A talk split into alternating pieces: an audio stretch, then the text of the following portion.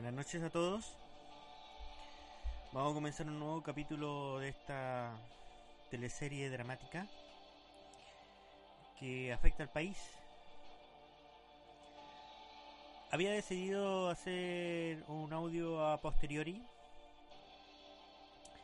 para ver el resumen de las noticias correspondientes al incendio forestal y sus consecuencias.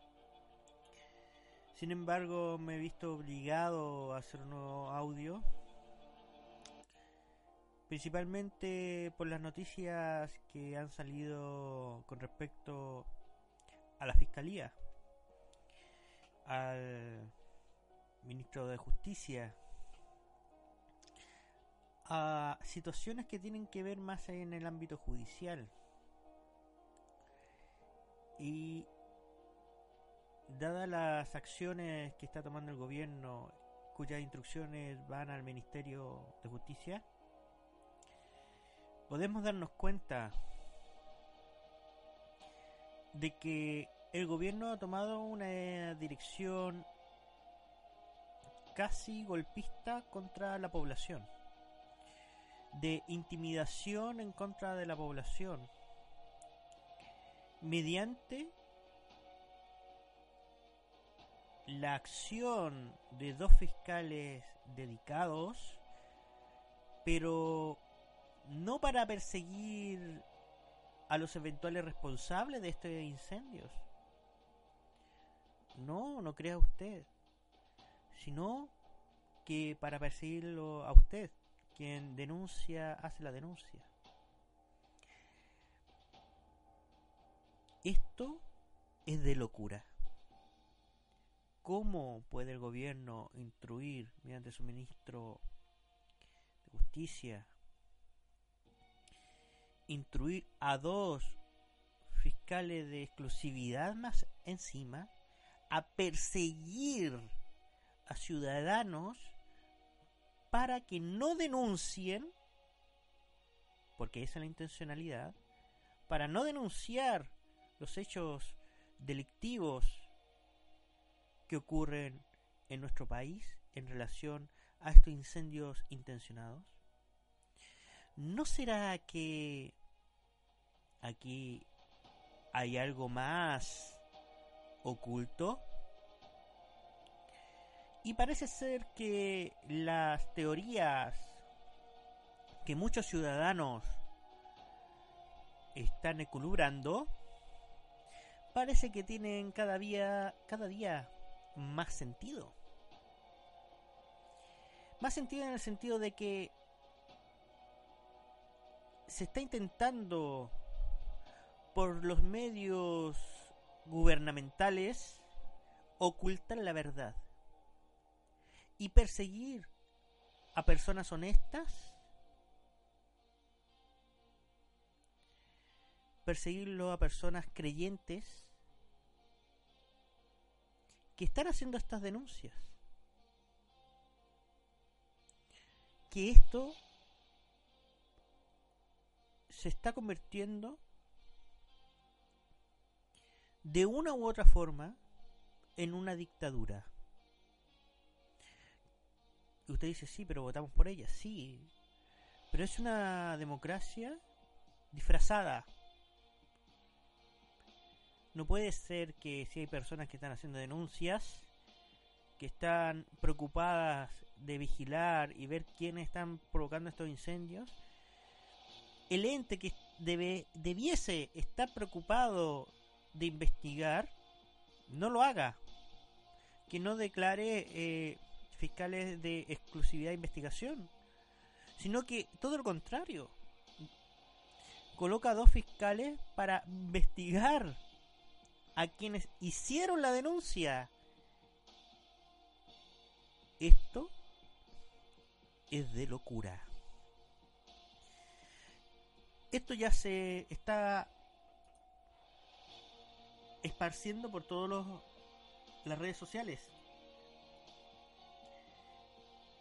La corrupción a nivel gubernamental, a nivel judicial, cada día es más evidente. Cada día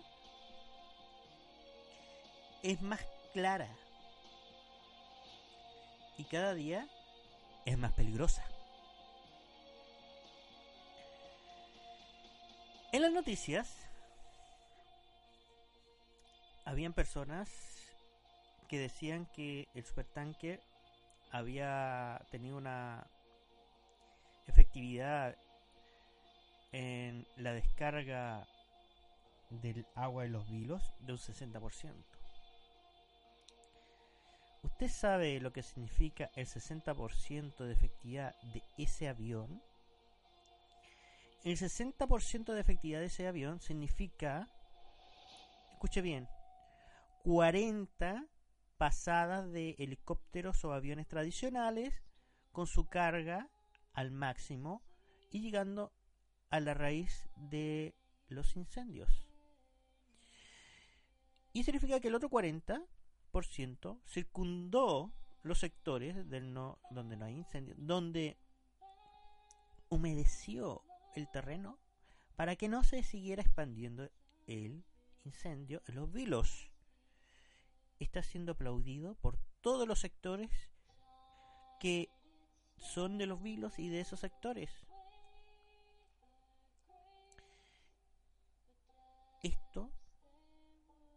Dando a entender de que el avión no tiene o no sirve para la geografía chilena. Pero ¿por qué lo hacen? Porque quieren evitar que las personas hagan las denuncias correspondientes cuando a priori, al inicio, no ahora, porque ahora ha salido salió una cantidad de veces increíble. Al inicio no quisieron hacer salir este avión por todas las razones que yo anteriormente había dicho con respecto a los negocios con respecto a CONAF, que es de una corporación privada.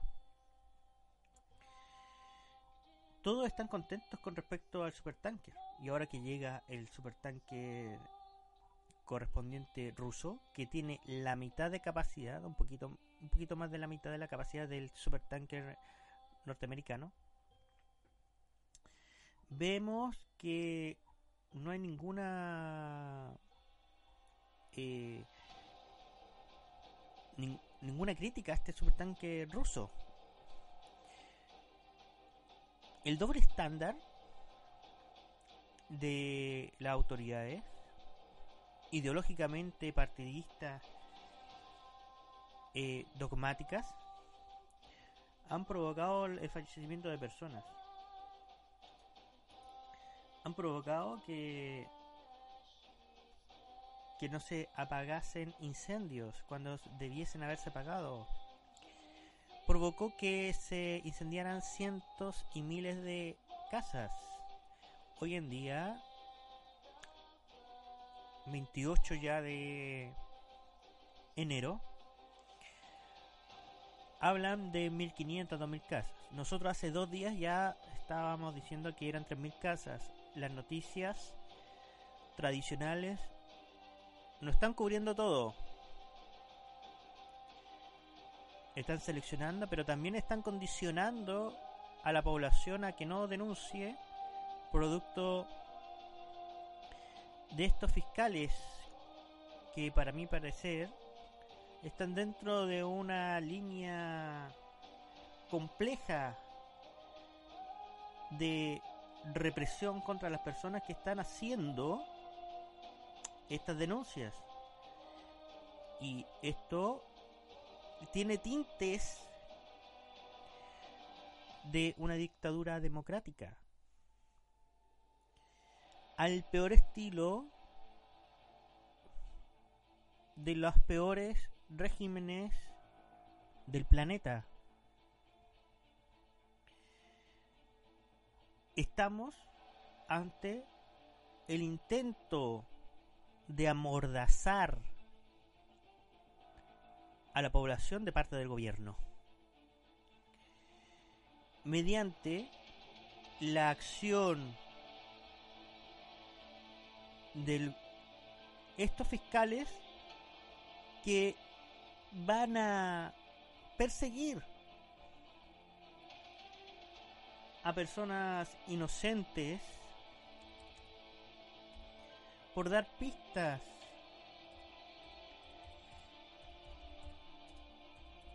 de los posibles autores de los incendios.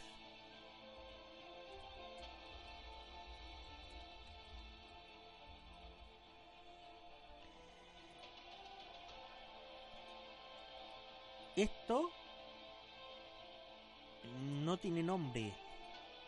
Bueno, sí. Podríamos decir que tiene nombre. Podríamos decir que es un pseudo golpe de Estado democrático. Y hoy Canal 13, 24 horas y entidades oficiales están dando a conocer que las personas que hagan denuncias falsas tendrán las penas del infierno. Y quizás tengan más pena que los mismos personajes que han provocado los incendios.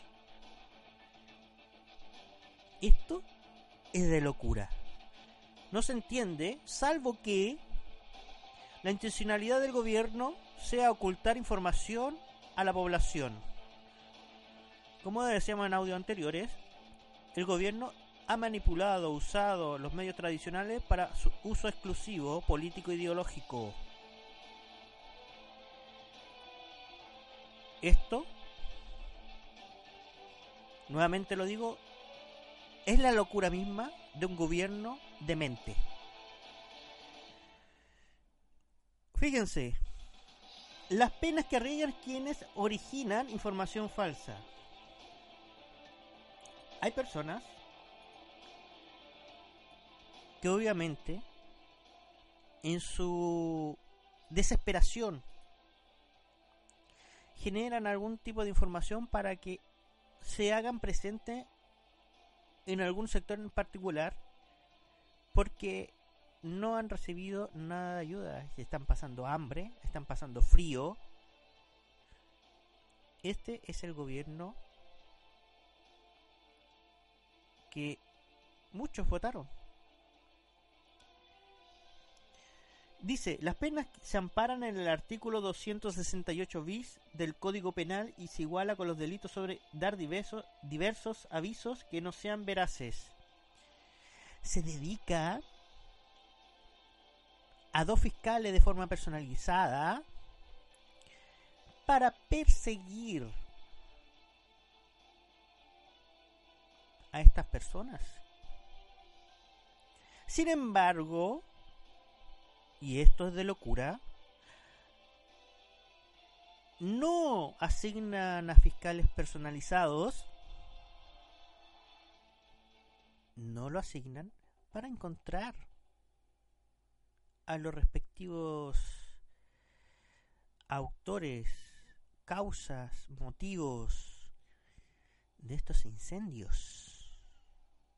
Algo huele mal algo ya sabe la autoridad y que no quiere transmitir a la población. Algo quizás que los afecte a ellos mismos. Y esto no es una información de un canal de televisión solamente, porque estoy en este en este momento estoy refiriéndome al canal 13, pero también de la cadena de todos los canales de televisión nacional.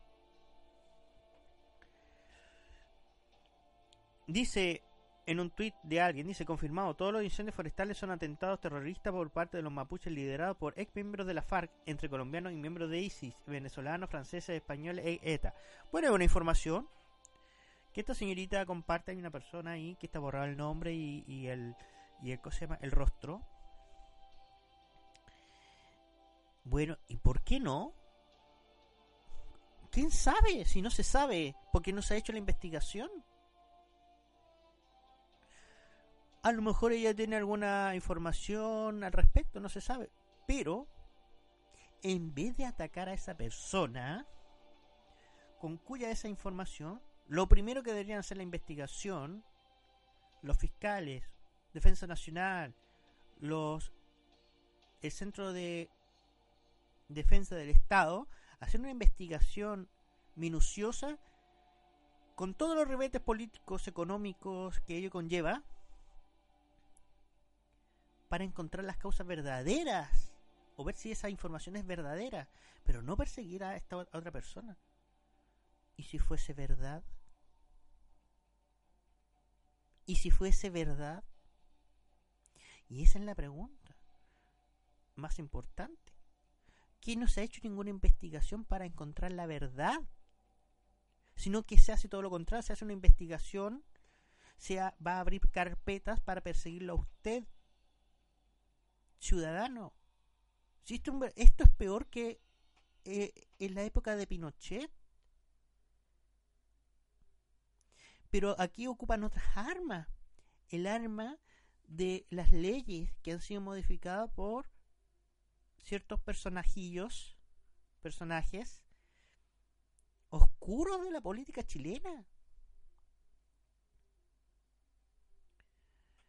Que con esto lo que se pretende es un golpe de Estado a la población para que calle.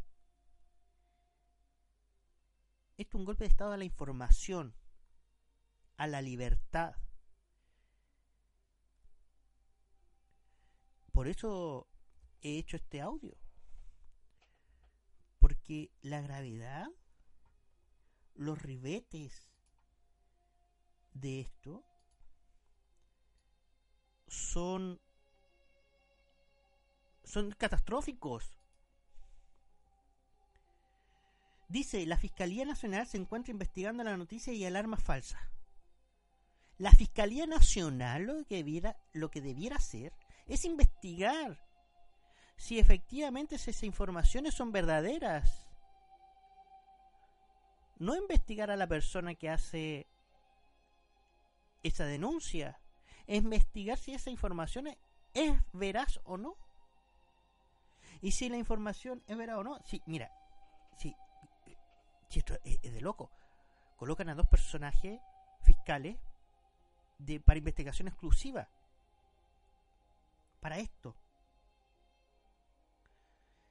Entonces, y hay datos que son reales y que en la televisión se están diciendo que son falsas. Ojo, como yo ya he dicho en podcasts anteriores, el gobierno está interviniendo los medios de comunicaciones tradicionales para que usted crea algunas cosas. Algunas veces con tintes de medias verdades. Ah, pero esto es verdad, pero con esto otro, y usted, a usted lo están condicionando para que actúe de cierta manera. La verdad que me asusta. Primera vez que me asusta y de verdad me asusta la libertad de nosotros. La libertad de la población. Y estamos en peligro creo yo, y en una situación bastante compleja, en peligro de perder algo muy importante que se ha ganado con la independencia de este país.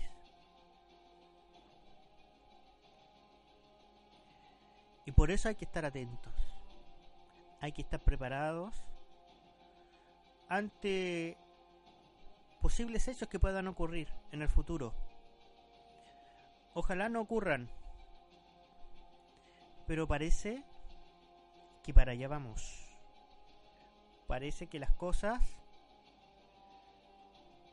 que la locura política partidista está tomando forma y de la peor.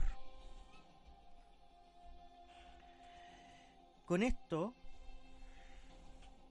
con la aplicación de estos artículos, el 268 bis del Código Penal, que contemplan, adivinen cuántos días de presidio, 61 a 541 días de presidio.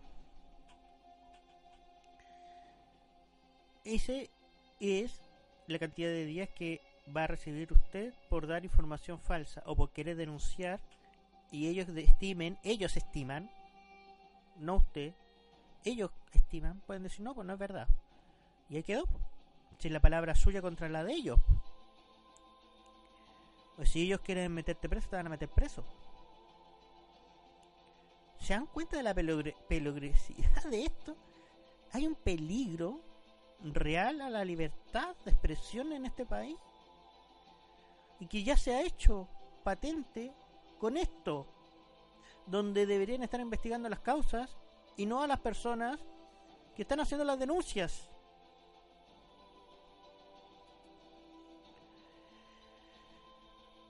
Eh, ¿Quién hace esto? Un personaje que. ¿Se acuerdan del caso Cabal? Del, de los casos Penta, Sokimich. Adivinen quién, quién estaba ahí involucrado. Un personaje cuyo apellido es Abbott. Sí, Abbott los cuales muchos teníamos esperanza, y me incluyo, tenía esperanza, pero yo ya intuía que no iba a pasar nada con esos casos. Que era un ministro asignado a dedo y que había un acuerdo político interno donde nadie iba a salir responsable. Y es algo que yo había dicho y comentado con algunos unos conocidos y dijeron, no, no, si nosotros confiamos en él porque lo conocemos. Había gente que lo conocía, de verdad lo conoce. Y yo le decía, no, aquí esto está arreglado.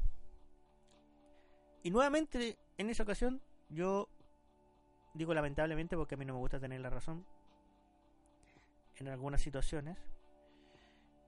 Lamentablemente, el tiempo me dio la razón. Y me dijo, ¿sabes? Y me, dije, me dijo, ¿sabes qué? Es una pena que se haya vendido. Y así tal cual. Es una pena que se haya vendido, porque yo a él lo conozco. Y esta persona se ha dado cuenta de que la política partidista y de organizaciones anexas se han infiltrado de una manera eh, evidente en el poder en los distintos estamentos de gobierno. Una de las noticias que también me,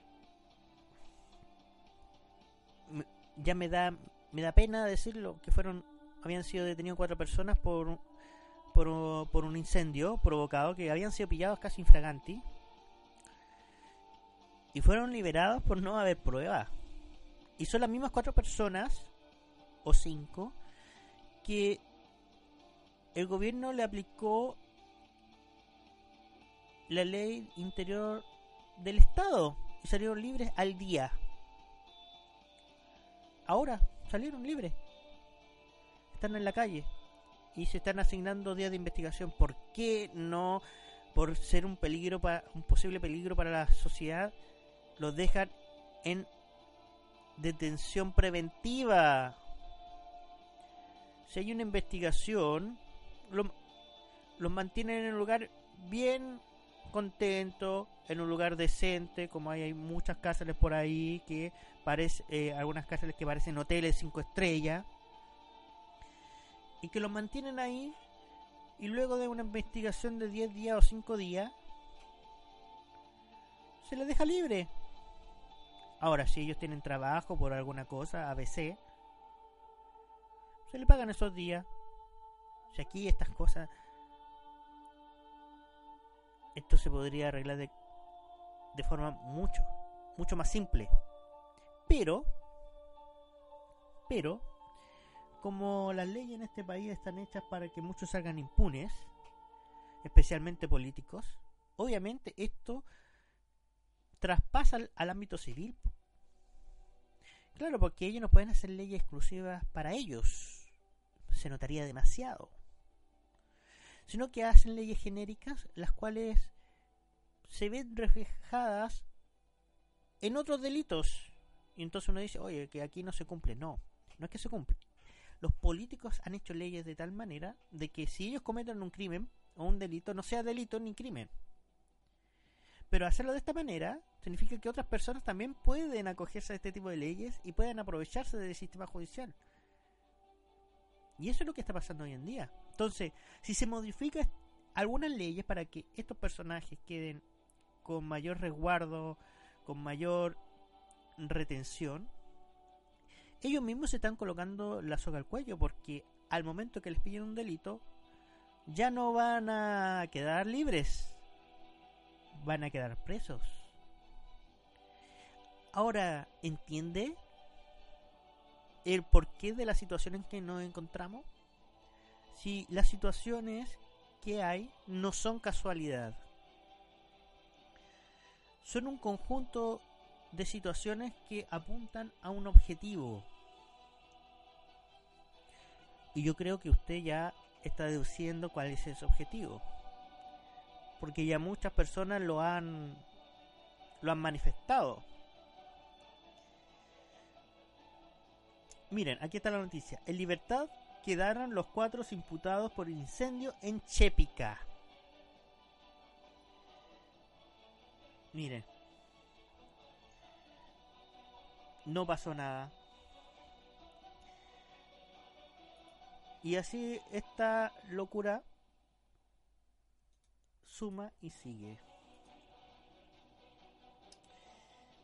Aquí está. Esta es la noticia que yo estaba buscando. Claro, era Abot, confirmó la noticia.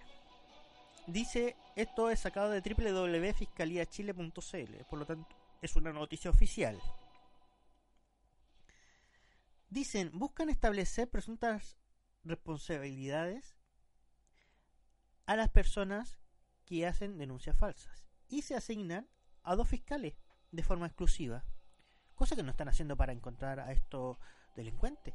Esto es de locura. Está la fiscalía persiguiendo a personas que hacen denuncias donde hay posibles responsa posible responsables y distintas líneas de investigación. Si aquí, y es más de seguro, hay más de un responsable y más de un interesado en que estos incendios se provoquen. Y aquí estoy instando una teoría, una hipótesis. Es muy posible que hayan pirómanos que se hayan aprovechado de la situación. Es muy posible que hayan inmobiliarias involucradas, también eh, entidades forestales, posiblemente también, mapuches tal vez, extranjeros también, a lo mejor partidos políticos también podría haber sido. Pero como no se ha hecho ninguna investigación al respecto, no tenemos ni idea. ¿Son todas teorías válidas? Sí, son todas teorías válidas. ¿Por qué? Porque la Fiscalía no ha hecho su trabajo. Y más encima, Fiscalía ahora persigue a las personas que hacen esas denuncias. Esto es de locura. Esto es casi un golpe de Estado a la libre información. ¿Y quiénes son los responsables? Hay un fiscal que se llama José Morales, y Andrés Montes. Estos personajes van a perseguirlo a usted, a mí, y quizá a quien más por tratar de dar información. Esto es prácticamente una mordaza a la libertad de expresión una mordaza para quienes a lo mejor tengan información verídica y no se atreven porque están siendo amenazados por el gobierno mediante estas acciones. Porque posiblemente al gobierno no le conviene que salga esta información o no encuentran a los reales responsables de esto que ha ocurrido. A lo mejor el gobierno, y digo a lo mejor, ya tiene los antecedentes y ya sabe quién los ha provocado y que se sepa la verdad significaría prácticamente el descalabro de este gobierno y de los partidos políticos gobernantes. No se sabe. Estamos realizando una hipótesis, una teoría, que no es un axioma, porque no se ha comprobado, no se ha hecho la investigación al respecto, pero que está ahí, y que queda en el aire y que cada día parece, y digo parece, se está tomando más fuerza y parece que tener parece tener algo de verdad al respecto. ¿Qué dice Montes? Hoy en día hay personas que han divulgado específicamente a través de las redes sociales distintas informaciones falsas y eso produce un daño importante a los esfuerzos de la ciudadanía y el Estado. Me van a, me a disculpar, Monte. El Estado ha hecho poco y nada. Lo ha hecho tarde. Todavía no encuentran, no ha hecho una investigación. No han dedicado fiscal exclusivo como en esta ocasión.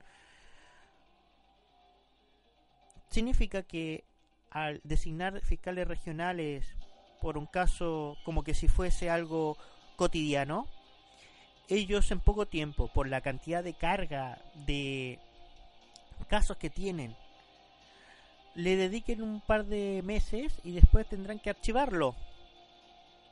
Lo cual la población dará olvido de estos casos. Conveniente yo diría más que conveniente, señor Montes. Como dije en un audio anteriores, la corrupción delictual ha traspasado, permeado en algunas entidades gubernamentales y que se coordinan con partidos políticos e ideologías partidistas. ¿Qué dice Morales? Lo importante es que la Fiscalía Centro Norte va a colaborar en el esfuerzo principal que es esclarecer el tema de los falsos rumores que se han esparcido por redes sociales, que causan un daño a lo que es los servicios de utilidad pública. Yo no sé cuáles son esos daños. Si hay personas que tienen información y creen que pueden apoyar y ayudar, lo van a hacer. Pero esto como una especie de amenaza a la población. Dice, oye, mejor... Porque la población va a pensar esto, oye, ¿sabéis qué? Mejor no voy a denunciar nada porque resulta que me el gobierno me va a perseguir, si esto es una persecución gubernamental contra, contra la verdad. Hoy si esto es, de locura. Y esto es lo que ha salido en televisión. Y por eso es que hago este audio. Porque Fiscalía, Ministerio Público de Chile, no sé si ha comunicado mal esto pero parece que no, porque resulta que ambos lo he visto en, televisión y va por esa línea. Esto, esto es como un golpe de golpe democrático, golpe de Estado democrático. Dentro de la misma democracia hay un golpe de Estado a través de, distintos poderes, a, través del poder judicial y de gobierno. Es como una ley mordaza. Hoy sí esto es de loco. Esto es lo que está provocando este gobierno. Que no se entiende. Está bien, hay personas que han publicado información que a lo mejor no corresponde al año. Pero para eso están ustedes, para que utilicen la neurona que tienen. Si tienen la neurona y no la ocupan, tienen que ocupar las neuronas, saber filtrar la información, eso es lo que se enseña en los colegios a los chicos cuando aprenden a utilizar internet, filtrar la información, saber filtrar, pero nunca dejar todo de lado sin haber hecho la investigación correspondiente, o sea, tú filtras la información y ves cuáles son las de primer de primera prioridad. Y aquí le estoy enseñando a ustedes de primera prioridad. Estas son las que posiblemente sean más verídicas. Vamos a dejar el resto hacia abajo. ¿Cuál es el porcentaje de denuncias que parecen ser mayores a otras? Un porcentaje X. Usted hace un análisis de la información que se encuentra en Twitter, que se encuentra en Facebook o las distintas redes sociales. Dice, ah, oye, mira, esta información que parece, que para nosotros parecía eh, improbable, resulta que hay un 80% de personas en la red social que dice que posiblemente sea, o que ellos hacen la denuncia que sí, vamos a tenerlo para arriba porque la prioridad cambió. Y entonces vamos a investigar este que de 85%, este otro, este otro, este otro. Ya, vamos, investiguen, van a haber distintas brigadas. Brigada A, Brigada B, Brigada C, Brigada D y E. De tres personas cada una con sus respectivos canes, con el equipo de investigación que se que, que hay para e-, esos casos. Y se envía a los sectores donde supuestamente están. Lo mismo helicóptero. Helicópteros que sobrevuelan algunos sectores con infrarrojo y que en esos mismos eh, helicópteros vayan comandos. Esto es muy simple.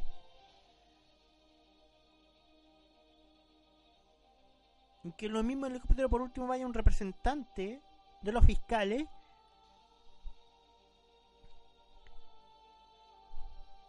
en ese ámbito. Ahora, en televisión se mostró eh, esas estacas, ¿se acuerdan de esas estacas que aparecieron en televisión aquí en Valparaíso que estaban ocultas debajo de unos pastizales? Y que esa persona, esa persona hizo la, la respectiva denuncia, en televisión dijeron que había sido falsa, que no era verdad. Bueno, hay un diario regional, hay filmaciones donde esta persona hace la denuncia, se dirige a investigación, entra a investigaciones con los destacas. Y ustedes me dicen que eso no es verdad. Sale en televisión diciendo que había hecho la denuncia, que entra y sale de, de investigaciones ahí en Valparaíso después de hacer la denuncia. Entonces, ¿de qué estamos hablando? ¿De qué estamos hablando? Yo doy por seguro que el gobierno está tratando, y esto es una teoría, una hipótesis mía, de que está tratando de ocultar información, que ya tiene más o menos claro quiénes son los responsables. Y esa es por una de las razones que también eh, se están dando a libertad a muchos de los autores de estos incendios. Porque en una investigación más exhaustiva yo creo que van a saltar nombres de personajes importantes. Claro, ¿qué dice la persona que está que provocó el incendio? Dice, si yo caigo, me lo llevo conmigo. Imagínense. Eso es lo que haría él mismo. Porque más seguro han sido contratados. Dice, ya, eh, si a mí me condenan, digo ya, se me cae el cassette y digo ya, supongamos que fue contratado por un partido político, vamos a suponer, esto una, estamos haciendo ciencia ficción. Y digo no, a mí el gobierno me contrató para hacer los incendios para desviar la atención. Hoy que es una posibilidad, ¿por qué no? ¿Quién sabe? No, no sabe porque a final de cuentas no se ha hecho la investigación. Como digo, y las prioridades del las prioridades están cambiadas. Ahora Fiscalía, de nuevo Fiscalía, protegiendo a estos zánganos. Dice, Fiscalía investiga una supuesta amenaza de senadoras contra el presidente. Eh, a ver. Mira, Fiscalía. Esto. Esto es de es, eh, miren, miren lo que... Yo pensando que era hora noticia. Y esta es una noticia que...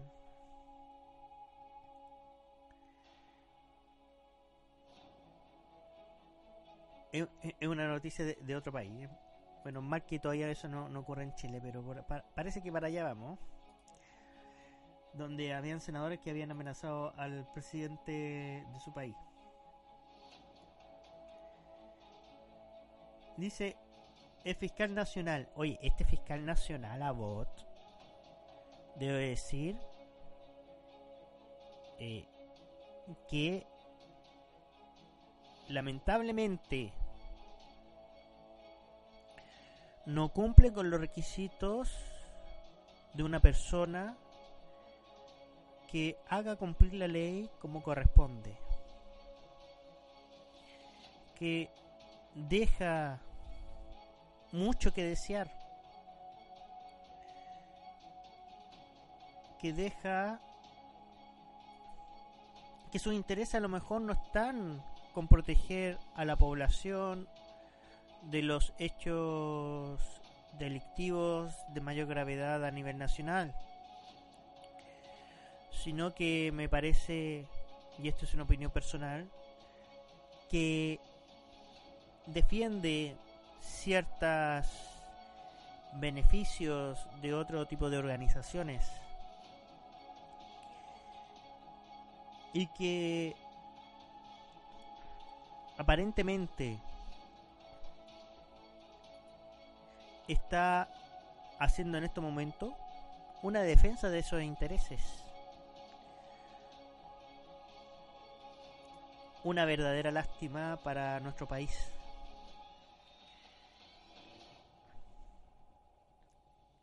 Una lástima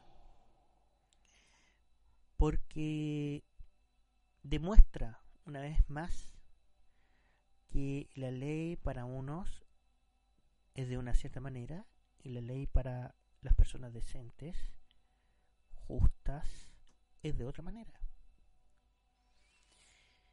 Estamos en una situación de crisis y eso nadie lo puede negar.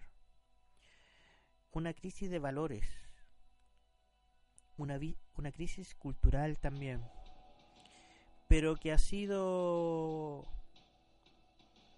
financiada, propagada a través de la ideología política partidista, no desde la esencia de la cultura arraigada en este país, de la cultura histórica de este país.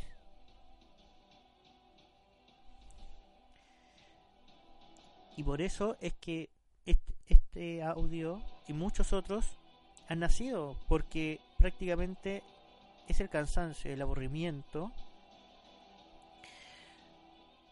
de cientos de personas que piensan,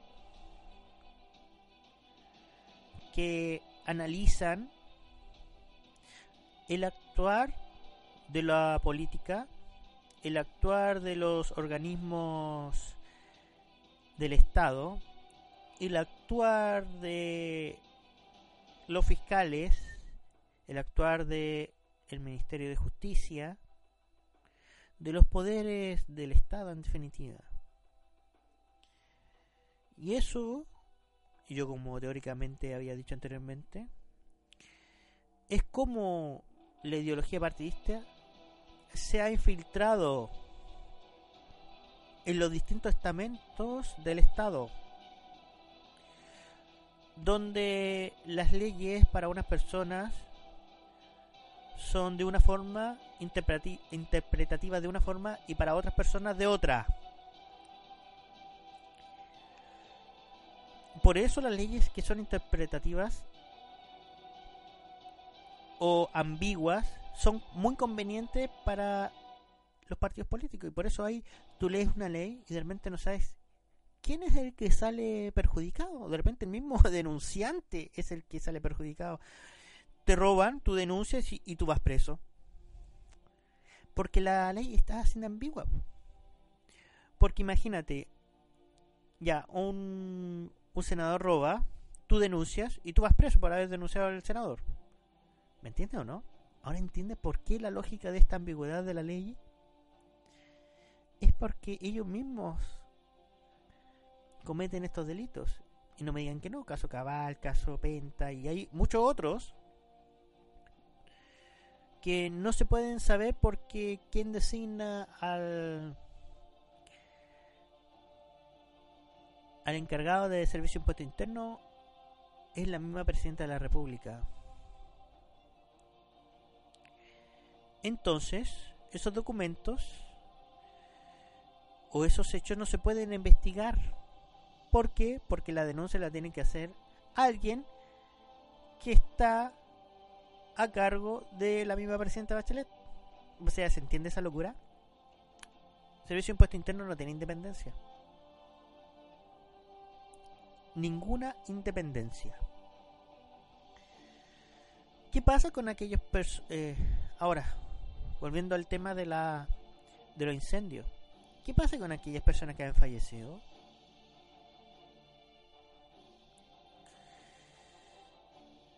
Si la justicia, como podemos ver, no le justicia chilena hoy en día no le da ninguna garantía. Como yo decía en otro eh, podcast, esto tiene que hacerse mediante denuncias colectivas, donde por ejemplo las 800 familias que fueron afectadas hagan la denuncia correspondiente a aquellas aquí contra aquellas personas que resultan responsables. Ya sea, ya sea por la inacción el, o la omisión en la entrega de ayuda, obviamente confirmado mediante un análisis correspondiente de que se uno se hicieron las llamadas de, solicitud de ayuda con un tiempo considerable que existan hayan existido los recursos eh, para la salida que ya lo he dicho en otro podcast ya saben ya con el, el, el avión supertanque que estuvo un día completo que hizo un viaje nomás y esperaron que se quemara todo eso para después salir tarde ya no sirve ¿eh? y donde fallecieron personas también. Ojo, ahí le estoy dando un datito a las personas que han sido afectadas. Y si aquí la justicia chilena no, no responde, pueden hacer sus respectivas denuncias a los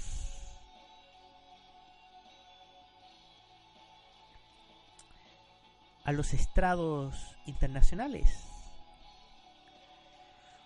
porque aquí no se dan las garantías. Imagínense, dedican dos fiscales exclusivos para investigar esto, denuncia falsa, en vez de haber eh, fiscales exclusivos para, para investigar quiénes son los, responsables. Ley Mordaza. Amenaza a la población.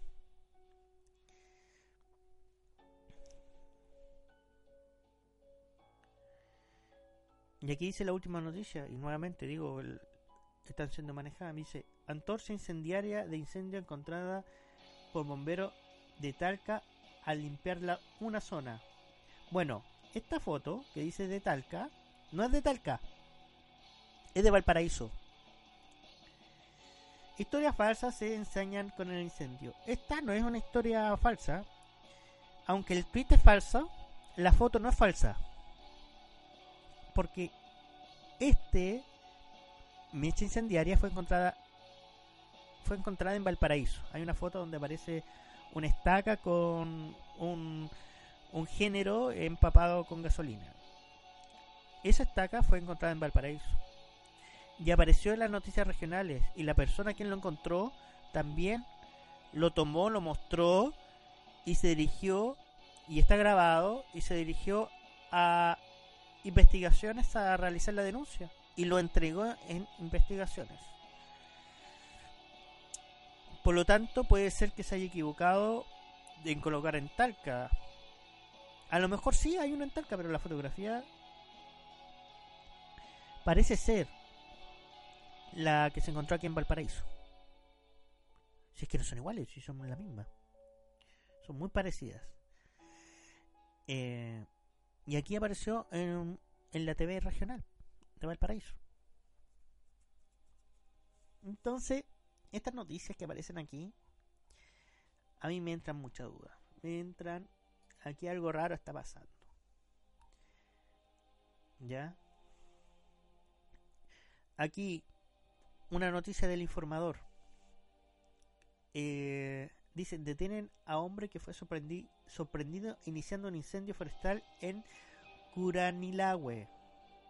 Esta es una información que proviene de la radio Bio Bio. Dice aquí hay una foto de la radio Bio Bio donde muestran al personaje detenido.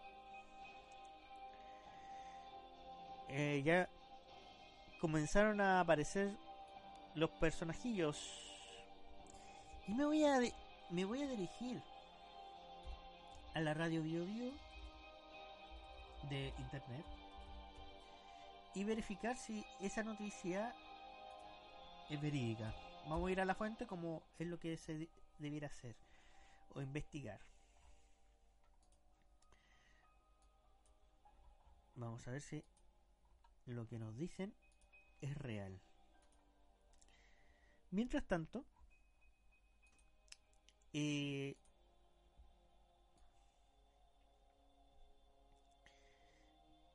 tenemos un decreto ley que ayuda a, la, a las forestales a exportar. ¿Y aquí tiene que ver en el ámbito económico? El daño económico que se ha provocado a la producción es enorme. Y no se extrañe que algunos insumos tengan un aumento de precio significativo. Y aquí hago el llamado en respecto al año escolar que viene. Porque con los árboles se produce celulosa y a la vez con ese producto se hace papel y con ese papel se hacen cuadernos por lo tanto al haber menos materia prima y una mayor demanda significa que el precio va a aumentar significativamente. Por eso, por eso, no, no estén muy alegres con estos incendios. Nadie debiese alegrarse de este incendio. Nadie, porque los precios subirán. Los campos incendiados dejarán de producir alimentos de agricultores que lo venden a un precio modesto, lo cual hará que aumenten el valor de las frutas y verduras. Se van a madurar muchos, muchas frutas y verduras y muchos agricultores van a tratar de vender su producción en verde antes de que lo pierdan todo. Ah, entonces, ¿qué va a suceder? Va a haber una sobreoferta y va a haber un momento en que estas frutas y verduras van a bajar bastante. Y yo ya lo estoy viendo porque eh, hay personas que ya están ofreciendo en verde, en verde, muchas paltas. Producto del incendio, imagínate, paltas que que están en los árboles y hay 40 grados a la sombra, eh, se te maduran en la nada misma. Y si no lo vendes en verde, se pierdes todo. Porque en un par de días se te madura en, en la misma mata, el mismo árbol. Y después para transportarlo ya está hablando o ya se echó a perder, ya se pasó. Entonces, en estos días ustedes van a ver una baja en algunos productos. Productos, valga la redundancia, productos de las altas temperaturas. Y para que no pierdan toda la producción. Pero ¿qué va a pasar después cuando estos productos que tienen un tiempo de maduración y que después son vendidos en el tiempo? Lo que va a pasar es que va a llegar, digamos, marzo, abril, donde los productos estarán en las nubes y que lamentablemente se van a tener que importar, ya sea de Argentina, Perú, tomates, ajos y a lo mejor otros productos básicos, papas,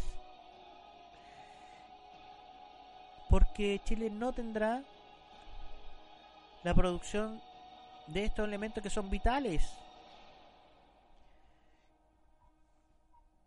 Que son vitales para la subsistencia diaria de las personas.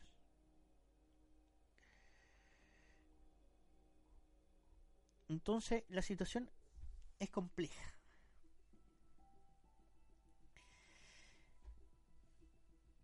Encuentro que aún hay personas que dicen verifique las noticias falsas. Obviamente. No lleguen comparta cosas que usted no crea que, que, que sean verdaderas. Verifique. Nosotros tratamos de verificar mucho de lo que decimos. Y prácticamente nos equivocamos, si es que nos equivocamos, prácticamente a lo mejor en un 0,00000,1%. Porque nadie es infalible. Nadie es eh, perfecto. Hay personajes que dicen que se trata de criminalizar a un cierto sector de la población. Bueno, en este caso hablan de la población mapuche. Pero he recibido unos comentarios que me han hecho pensar. Y por eso es necesario hacer el, el análisis al respecto. Y este es un comentario de pobladores del sur. ¿Ya? De un conocido del sur en específico. Donde no culpa nadie, pero que nos insta a hacer un análisis con respecto a las áreas incendiadas. Entonces él nos dice, hay zonas donde los incendios no han afectado. Queremos que hagan una investigación al respecto. Todo alrededor incendiado, menos ese sector. ¿No parece algo extraño? Me puse a pensar que es una denuncia que tiene lógica. Pero no hay que ser mal pensado, pero de todas maneras tiene que ser investigado. ¿Y por qué lo hago, hago referencia a aquello? Porque hay muchas noticias en, en Facebook donde se dice que posiblemente hayan personas de un origen étnico mapuche que estén involucrados. Y eso no significa que se, se tienda a criminalizar un pueblo. Porque un chileno, un mapuche, un argentino, un peruano, puede ser igual de delincuente que cualquier otro. Aquí no hay pueblos santos. Hay personas que cometen delitos. Ahora, si esta persona se ha organizado con otro grupo de personas y que a la vez esté supeditada a una organización más grande, bueno, ahí estamos hablando de otra cosa. ¿Ya? Pero descartar el hecho de que posiblemente exista esa posibilidad, yo creo que es irresponsable descartarlo. Yo creo que es otra línea de investigación que es digna de investigar, de analizar y si hay pruebas al respecto, realizar las denuncias correspondientes. Como digo, nunca hay que descartar una línea investigativa.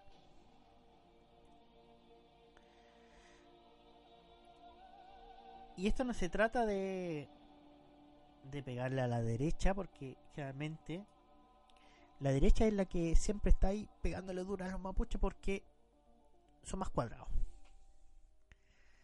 Son y además porque tienen interés económico en esos sectores. Pues, ¿para qué andamos con cosas? Hay interés económico, intereses del agua. ¿Se acuerdan del tema del agua? Todavía estamos ahí. Cuando se quiso cambiar el, el, tema del, de los glaciares de parte de Greenpeace, que no estaba protegido, pero resulta que la ley que dejó en ese entonces el gobierno militar es bastante buena. Protege bastante los glaciares de Chile. Ahora, si la quieren modificar, significa que van a quedar en la indefensión esos glaciares. Si es que no la han cambiado porque no he hecho la investigación todavía. Pero es un tema que una vez que encuentre los, los datos correspondientes, eh, quiero analizar en un futuro. Cómo el agua de Chile está siendo robada por distintas entidades. Eh, por mismos ex senadores y diputados, ex senadores y diputados, repito, ex senadores y diputados de este país que se hicieron a título gratuito de derechos de agua y en específico de la quinta región en varios sectores de la quinta región y que apareció en algunas investigaciones y que no se le ha dado mayor importancia. Bueno, estos son algunos de los datos. Se está solicitando ciertos elementos para ir en ayuda. Yo lo que aconsejo, y esto es a título personal, es que si usted se puede organizar con gente que conozca, que pueda enviarse esa ayuda, ya sea agua, ropa, comida, perecible, lo envíe de forma particular. Porque he tenido la desagradable, y digo desagradable porque lo he visto y lo he vivido personalmente, visión donde existen estos personajes que se hacen llamar cooperadores, ayudantes, de una lamentablemente de una cierta tendencia, donde se roban las ayudas. Llegan, seleccionan lo mejor, se lo llevan para su casa y lo que sobra es lo que les llega a, a las personas. Y no me digan que es mentira porque yo mismo lo he visto.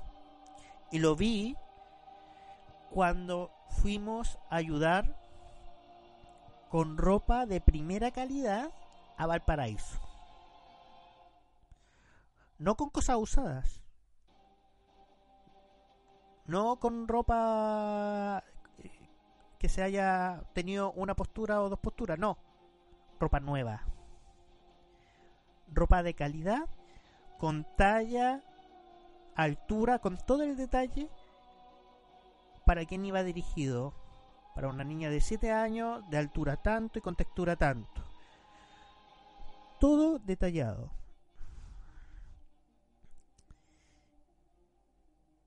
En particular, vi mucho ayudante que también, y lo vi, que estaba ahí drogándose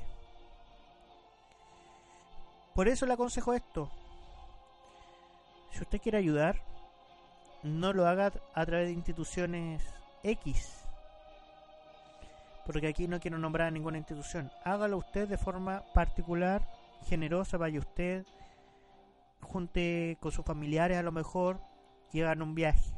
Digan, vamos a ir a ayudar. Yo voy a aportar con 10. Ya, tú con 10, tú con 10. Y se, van, se juntan 100 mil pesos y alguien se pone con 10 lucas para el viaje. Y en un camión llevan 100 mil pesos en agua potable. Y ustedes mismos lo entregan a las personas que lo necesitan.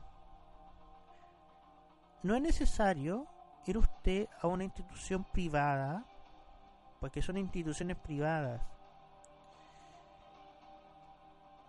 que le hagan la pega a usted no sea cómodo. Organícese. Compartan con las personas que lo necesitan. Lo va a hacer más persona, más humano.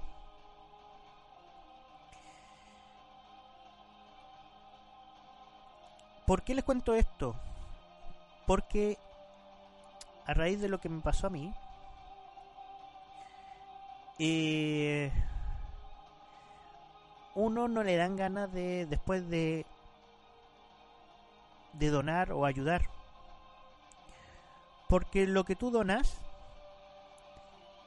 en algunos casos va a parar a manos que de quienes no la necesitan. Va a dar a manos de no sé, no sé si llamarlos de una forma peyorativa. Yo voy a decirlo de personas que no lo necesitan. Personas que después esa misma ropa se encuentra vendiendo en algunas ferias. Entonces, eso indigna. Indigna de mala manera. Por eso insto a que usted se organice y haga las donaciones eh, como corresponde. Mediante, júntese con su amigo. Por último, 5 mil pesos, si no es mucho. Junte 10 o 20 amigos. Y uno se va de viaje para allá. El más aperrado, como dice por ahí. Va y y se dirige a hacer la donación. O van dos o tres, lo más aperrado. Se consigue un auto, no sé, un amigo que tenga un auto y lo llevan en, en vehículo y le pagan la benzina. Ese tipo de cosas son las que pueden hacer la diferencia. Bueno, nuevamente se encuentra otro cuerpo. Otro cuerpo de una persona calcinada. Nosotros al, inicio de nuestro podcast habíamos dicho que habían 25. Ya van a empezar a aparecer las personajes, las personas fallecidas. Porque hay mucho, hay mucha casa que está en el interior del bosque que tenía habitantes y quedaron atrapados. Yo creo que hoy en día deben ser más de 25 personas las fallecidas. Hablando aparte de los de los héroes que han apoyado en apagar el fuego, en desalojar viviendas, en coordinar cortafuegos y otros. Fuera de ellos.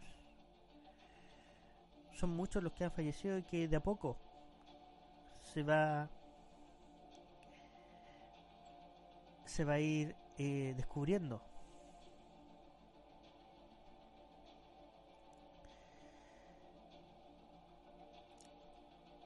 otros naciones están dando ayuda a nuestro país. En este caso, y damos un saludo afectuoso, no solamente a los voluntarios peruanos que han llegado, sino también ahora a militares españoles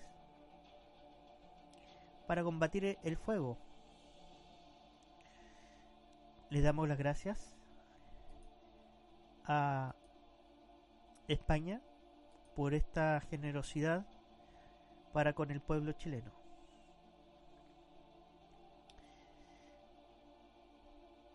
Bueno, esta noticia, bueno, voy a ser más pensado, aunque no debiese, porque hay una ayuda. Militares españoles, ¿por qué tienen que llegar militares españoles? Eso me pregunto, ¿por qué, tienen que, ¿por qué no llegan bomberos? ¿Por qué militares?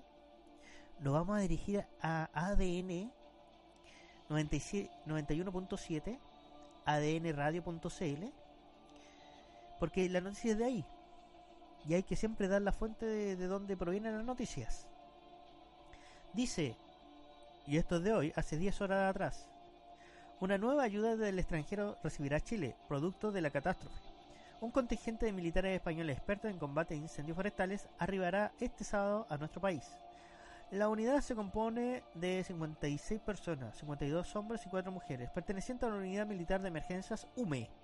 Seis de los militares estarán a cargo del despliegue de la misión y los restantes ocuparán un subgrupo táctico de lucha contra incendios.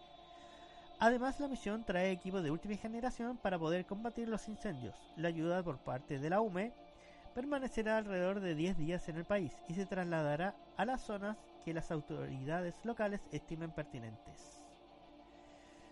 interesante, ¿eh? A lo mejor van a, a cuidar la zona sur donde se encuentran las hidroeléctricas que son españolas. Porque lo que está sucediendo en Chile es un acto de terrorismo. Terrorismo en el sentido más duro de la palabra. Había una noticia anterior que la veré un podcast eh, hace un, dos o un podcast antes, no sé, creo que dos podcasts anteriores, donde bomberos, un grupo de bomberos había hecho una denuncia de que habían recibido perdigones por un escopetazo. Y los perdigones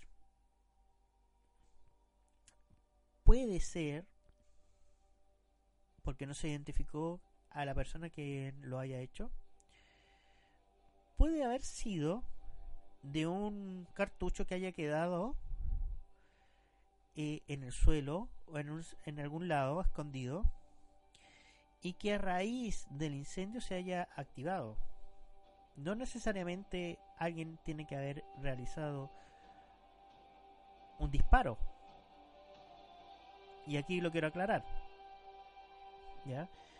¿Por qué hago esta mención? Porque resulta que hace nueve minutos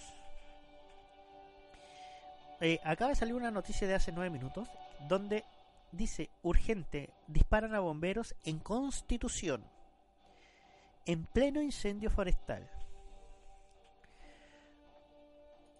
Bueno, yo no sé qué, qué es lo que está sucediendo en este país.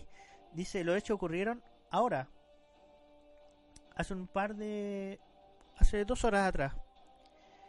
A las once y media de la noche en el kilómetro 5 de la ciudad de Constitución, donde se disponían a apagar árboles que se estaban quemando. Cuando empezaron a sonar las sirenas de los carros que señalaban su evacuación. Dice, el comandante de bomberos de la comuna de Constitución, Cristian González, ojo, va con nombre, Cristian González, dijo que solicitamos el resguardo policial correspondiente. Tengo que velar por la integridad de los bomberos que están trabajando aquí. La PDI investiga ya una posible banda que estaba causando estos fuegos, además de los autores de los disparos. Bueno, ahí estamos con esa noticia que cada vez nos está dilucidando mayor información de los posibles autores. Todavía no sabemos quién es ni nada, porque, como digo, el gobierno poco y nada ha hecho.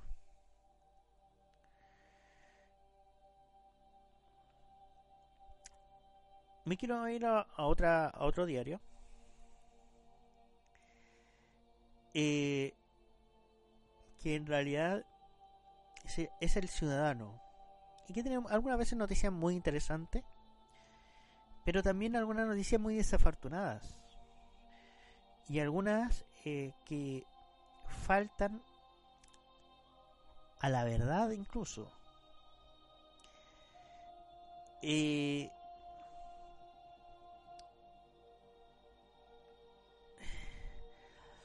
¿A qué me refiero con esto? Que faltan a la verdad. En realidad no es que falten a la verdad, e-, es que tiene que ver principalmente a, a las verdades a medias. Con esa intencionalidad de dejar en el aire una noticia insinuando para que las personas interpreten hacia una dirección en particular. No dicen mucho, pero tratan a través de una noticia de inducción psicológica que las personas crean algo que en realidad ellos no han publicado pero que insinúan. Y son técnicas muy muy elaboradas que los medios de comunicación han aprendido a utilizar eh, de forma muy eficiente. Y, y donde calan más profundo. Calan profundo en personas que no tienen la capacidad del análisis ni la capacidad de crítica sobre la noticia. Siempre he dicho, y cuando yo opino con algunos conocidos, les digo, oye, prefiero que no me creas. No me creas, investiga. Tú hace tu opinión. Investiga y después hablamos y discutimos. Porque yo no, no soy el dueño de la verdad. Pero sí discutimos, posiblemente encontremos un punto de encuentro donde de toda esta información encontremos algo que sea verdad, donde ambas personas estén de acuerdo. Y esto es muy importante, porque muchas personas de por sí, al leer una noticia, le creen verdadera. Ya sea porque son confían mucho. Y aquí va mucho, yo lo digo principalmente por los niños. Porque los niños se creen muchas noticias, se creen que todas las personas son buenas, que son que no hay maldad en, en aquellas personas. E internet está plagado de personas que de personas que están enfermas. Que están enfermas y que, que son peligrosas y que son capaces de engañar a otros. Hay muchos estafadores también. Hay que saber filtrar la información. Por eso los fiscales les digo, utilicen la neurona que tienen y traten de, de, de filtrar la información para encontrar a los responsables, no para coercionar a la población que está tratando de dar información de los responsables. Bueno, yo quería hablar sobre esto porque soy, soy mal pensado en eso, en ese sentido, porque porque esas son las señales que está dando el gobierno. Además, Fiscalía deja libre a estos responsables. A lo mejor hay una, hay una intención. Y aquí voy a volver a... A lo mejor se los dejó libre para poder mantenerlos vigilados. Puede ser. Se les mantiene vigilados y para poder encontrar al resto de los responsables. Ojalá que sea esa la lógica. Esperemos que esa sea la lógica. A dejarlo libre, verificar, encontrar más pruebas, porque las pruebas no son suficientes.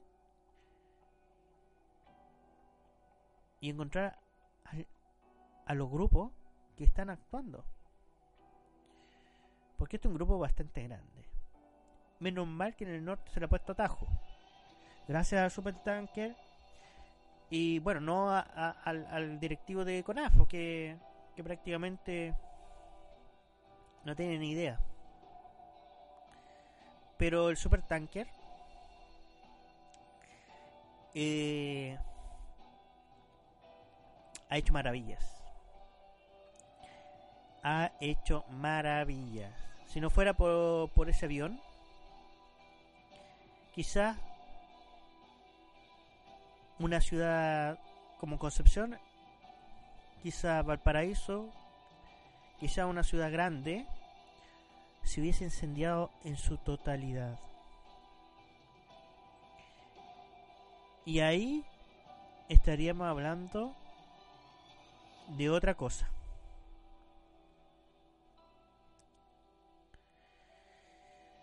Así que Aarón, directivo de CONAF, Eh, espero que aprendas de tus errores y te capacites o renuncies por el bienestar de los chilenos. Pero creo que no va a renunciar porque como CONAFE es una corporación privada y no tiene nada que ver con el Estado. Y bueno, a lo mejor con una organización política sí. Pero, pero, como digo, hay que realizar las investigaciones correspondientes y espero que algún periodista que tenga los recursos pueda realizar ahí un golpe periodístico quizás importante. Pero para eso hay que hacer las investigaciones correspondientes. Nunca hay que dar por hecho algo sin su debida investigación. Y encontrando datos verídicos al respecto. No sirve hacer deducciones. Los hechos son lo que mandan. Bueno, volviendo a este, a este diario que es El Ciudadano. Hay noticias que en realidad de repente a mí me, me, me llaman la atención y me y me preocupan. Por ejemplo, aquí coloca una noticia. ¿Sabías que un avión de combate F-16 a casa a comprar 7 helicópteros de rescate? Aunque ustedes no lo crean, esos aviones de combate son sumamente necesarios para el país. Porque o si no, con lo ineptitud, con lo inepto que es este gobierno, estaríamos quizás ante una situación de, guerra. Imagínense que estamos en una posición de guerra y no tenemos esos aviones. Y bueno, después van a decir todo lo contrario. Imagínense si hubiéramos tenido, en vez de haber comprado estos siete, eh, helicópteros para combatir el incendio, hubiéramos comprado un, un avión F-16. Los F-16 son sumamente necesarios para este país, para defender a este país. Una buena fuerza armada significan que a usted le da seguridad ante una posible agresión de un loco de otra nación.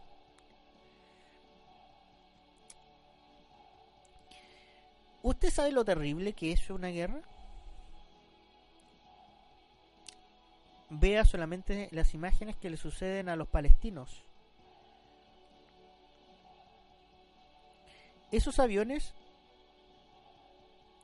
los militares, las Fuerzas Armadas, permiten que a usted no le pase lo mismo que a los palestinos, donde niños son reventados, jugados puestos a tiros al blanco, donde un tanque le dispara a un grupo de niños y los revientan a todos. Esa es la realidad de la guerra. Esa es la cruel realidad. Y esos aviones que muchos critican, aseguran que su hijo, usted, niños y niñas de este país, estén protegidos contra esas situaciones demenciales. Por lo tanto, yo no comparto este tipo de noticias que hace el ciudadano, que son, no sé, unos tintes de de destruir las Fuerzas Armadas que son las mismas que lo protegen a ellos. Las Fuerzas Armadas son un pilar fundamental para este país. Son los que permiten que usted, yo y cualquier ciudadano ande más tranquilo por las calles.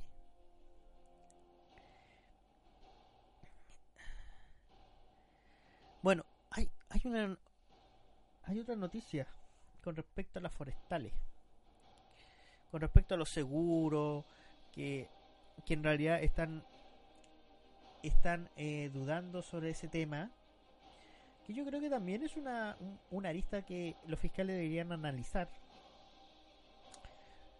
Porque como le decía anteriormente, eh, esta línea de, de producción que son primero la madera, también otro producto que es la celulosa, que el papel, que van a subir de precio.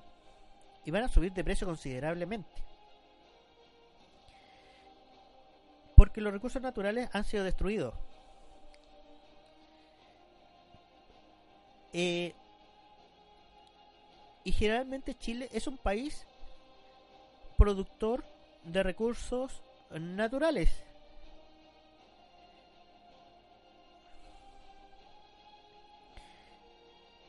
Es un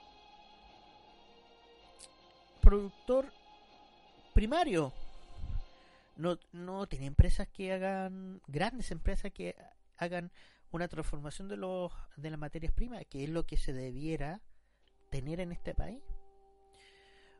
Después pasar a un nivel secundario, que es la transformación, y después a un nivel terciario, que es el, un valor agregado a la transformación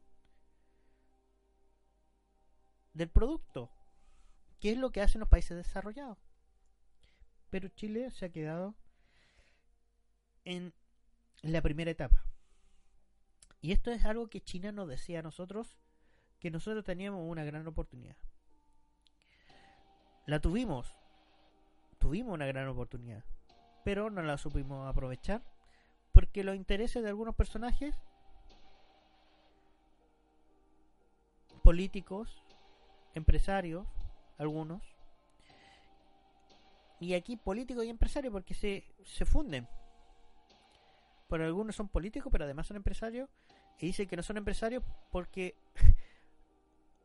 y dicen que no tienen recursos, pero la verdad es otra, que ocupan sus respectivos palos blancos, eh, colocan acciones, y por eso hay algunos que han hecho leyes para evitar que sean fiscalizados ciertas empresas, especialmente las del agua, la sanitaria, que pertenecen a ciertos senadores y diputados de este país. Pero no se puede hacer nada porque hay una ley que fue presentada, no sabemos que si fue aprobada, que no pueden ser fiscalizadas. Creo que si fue aprobada, pero lo vamos a dejar ahí, como en la duda, porque hay que, tengo que, hay que buscar eh, el, la ley, hay que buscar eh, la noticia, porque es una noticia de hace un par de años atrás, creo que el año 2014, 2014 por ahí, o 2009, pero fue presentado por, por dos senadores. Que también vamos a dar los nombres porque es necesario que ustedes conozcan quiénes son los que promueven este tipo de leyes. Quiénes son los que dicen una cosa y después hacen otra. Bueno, creo que en ese tiempo fue el senador Navarro. ¿Saben qué? Vamos a buscar esa noticia. Vamos a hacer inmediatamente. Para que no quedemos con la duda. Ustedes que saben que San Google eh,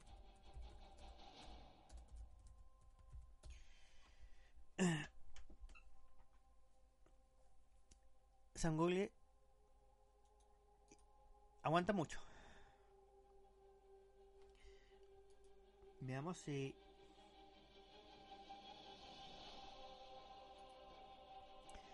encontramos la noticia. Ah, claro. Es de la época de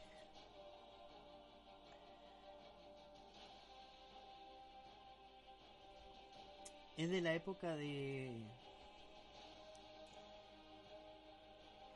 de dónde estaba Navarro, pero esto es muy divertido.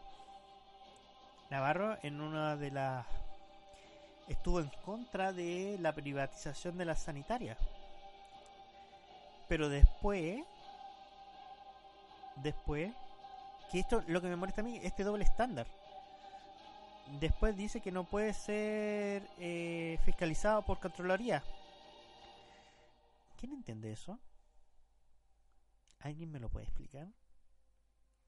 Este siempre es el doble estándar porque, claro, primero le pegan duro y dice, oye, pero ¿por qué le pego duro? No es porque esté luchando porque el agua sea gratis, sino porque que a raíz de esto no tengo ningún beneficio.